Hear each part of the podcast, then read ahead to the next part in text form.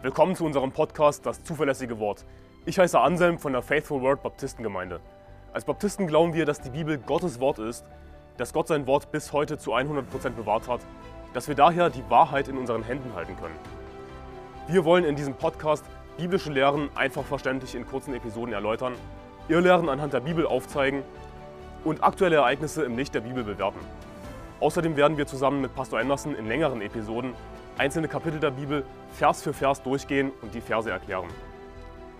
Wir wollen mit diesem Podcast das nach Deutschland zurückbringen, was es verloren hat, und zwar biblisches Christentum. Hallo zusammen, ich bin Pastor Steven Anderson von der Faithful Word Baptistengemeinde hier in den Vereinigten Staaten. Und ich bin Anselm und Pastor, wir als Baptisten, wir nutzen Traubensaft für das Abendmahl, keinen alkoholischen Wein. Und Katholiken und Protestanten machen sich lustig darüber. Ach, ihr nutzt Traubensaft, wir nutzen den richtigen Wein. Ja, ja, ihr seid Babys mit eurer Traubensaft. Ja. Aber das Ding ist, die Bibel nutzt kein einziges Mal das Wort Wein im Zusammenhang mit dem Abendmahl, richtig? Aber alle Leute glauben, dass es dort steht. Das ist einfach so, so ein Mythos, der sich irgendwie hält. Genau. Und äh, wir können jetzt anschauen in Matthäus Evangelium, äh, Kapitel 26. Ähm, ich fange an in Vers 27. Und er nahm den Kelch und dankte, gab ihnen denselben und sprach, trinkt alle daraus, denn das ist mein Blut, das des neuen Bundes, das für viele vergossen wird, zur Vergebung der Sünden. Ich sage euch aber, ich werde von jetzt an von diesem Gewächs des Weinstocks nicht mehr trinken, bis zu jenem Tag, da ich es neu mit euch trinken werde im Reich meines Vaters.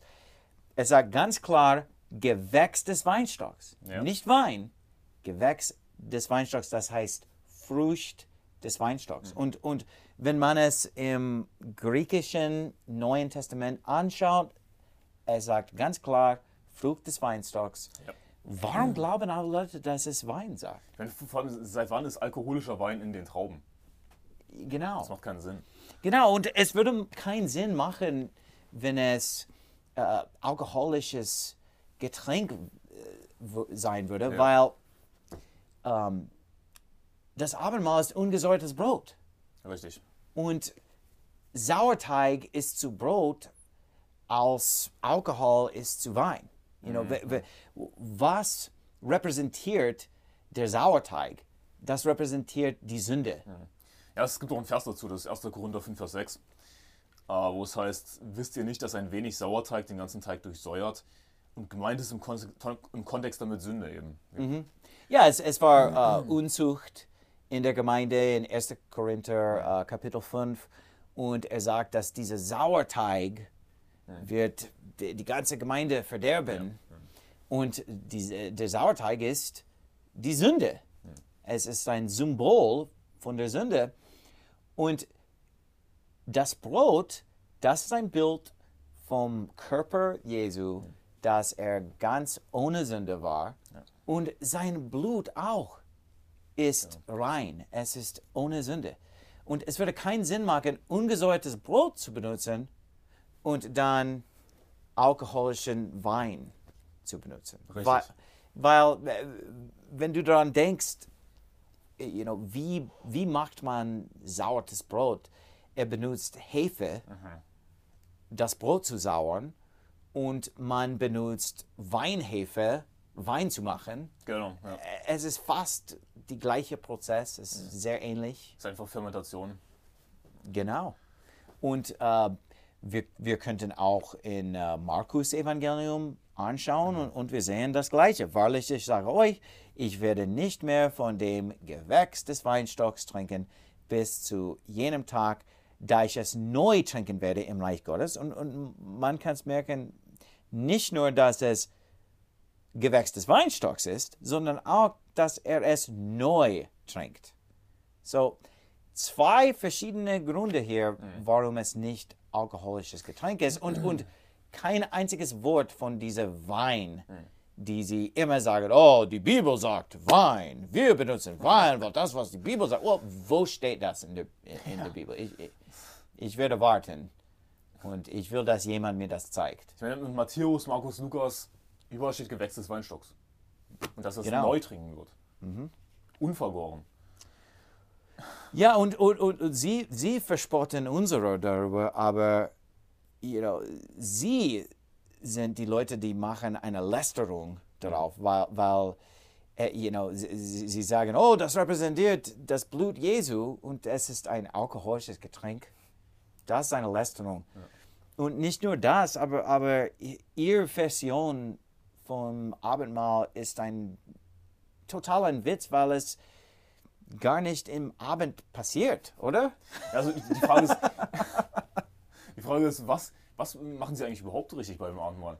Ich meine, Sie feiern das Abendmahl, also Abendessen, das letzte Abendessen von Jesus und seinen Jüngern feiern Sie am Morgen. Das, das machen fast alle Christen. Das heißt nicht letzte Frühstück. Ja, genau. Aber besonders Katholiken, Protestanten am Morgen, sie nutzen äh, alkoholischen Wein. Manche nutzen sogar noch nicht mal ungesäuertes Brot, sondern irgendwie mhm. Brötchen, die sie zerreißen. Oder, so Und sie, sie meinen auch, dass es hilft sie äh, den Himmel erreichen, oder? Dass, dass sie kommen in den Himmel, weil sie das machen. Aber ja. you know, die Bibel sagt, dass wir müssen nur an den Herrn Jesus glauben, gerettet zu werden. Genau. Aber sie glauben, dass sie dieses Ritual mhm. machen müssen, in den Himmel zu kommen. Mhm. Und wenn ich glaubte, dass ich das machen muss, in den Himmel zu kommen, würde ich richtig machen. Dann wirst du auch wirklich richtig machen, also Business as usual. Genau, wenn es so wichtig ist, wenn Sie glauben, dass es ein Teil von Ihrer Rettung ist, man würde denken, dass Sie würde einmal in der Bibel gucken mhm. und, und sehen, was da steht. Aber wir wissen, dass es kein Teil von unserer Rettung ist. Es ist nur ein Symbol äh, de, des Körpers Jesus und, und des Blut, äh, der Blut Jesu. Aber man sollte es immer noch richtig machen. Absolut, ja. Weil es, you know, alles, was wir tun in den Namen des Herrn, sollte richtig gemacht werden. Amen. Ja, Aber es ist nur noch ein Beispiel von die Tatsache, dass die, die katholische Kirche folgt die Bibel nicht, oder? Absolut. Und wir können uns noch so viele weitere Sachen angucken, aber ja, wir sehen einfach katholische Kirche und Protestanten auch. Protestanten sind einfach nur Katholiken leid. Mhm. Sie folgen nicht der Bibel. Wir genau. haben geguckt, was die Bibel sagt und hey, sie machen so ziemlich alles falsch damit. Mhm. Amen.